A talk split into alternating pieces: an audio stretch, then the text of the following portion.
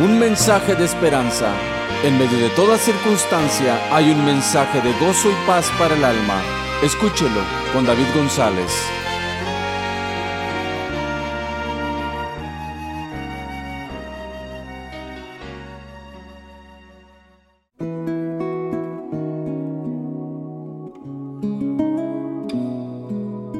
Dios es quien capacita y el que nos confirma con vosotros en Cristo y el que nos ungió es Dios. Segunda carta a los Corintios capítulo 1 verso 19. Fue elegido para ser rey de una gran nación. Era descendiente de la familia real y antes de morir su padre le fue puesta la corona para ser el nuevo rey de Israel. Su nombre era Salomón. No pasó mucho tiempo cuando se dio cuenta que no tenía la suficiente capacidad para dirigir a un pueblo tan grande. Una noche en su sueño le expresó a Dios su sentir diciéndole que era joven y no sabía qué hacer.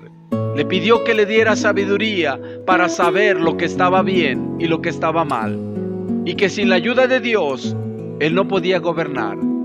Le agradó a Dios que Salomón le pidiera esto, y Dios mismo le otorgó sabiduría e inteligencia.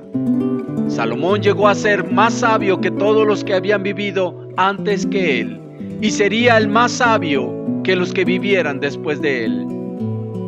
El pastor Zuliasi Curilo de las Islas Fiji dice, si nos hacemos disponibles a Dios, Él nos hará capaces.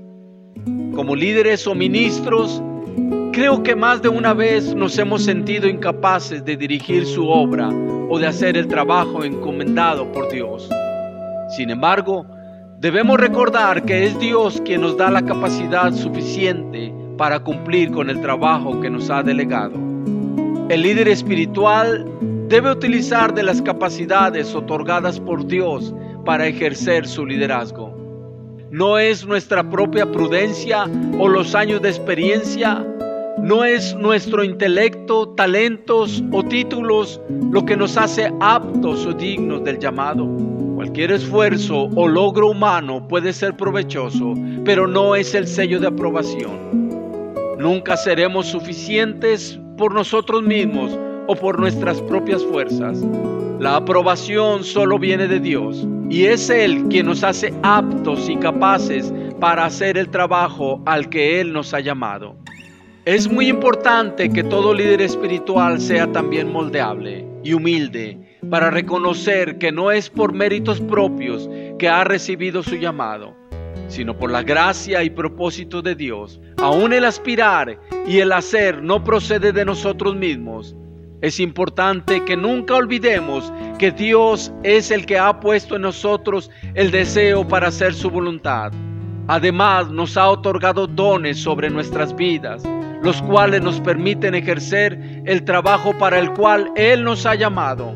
No olvidemos las palabras del profeta Zacarías que dijo, no hace falta que seas poderoso, ni necesitas un gran ejército, lo único que necesitas es el Espíritu de Dios.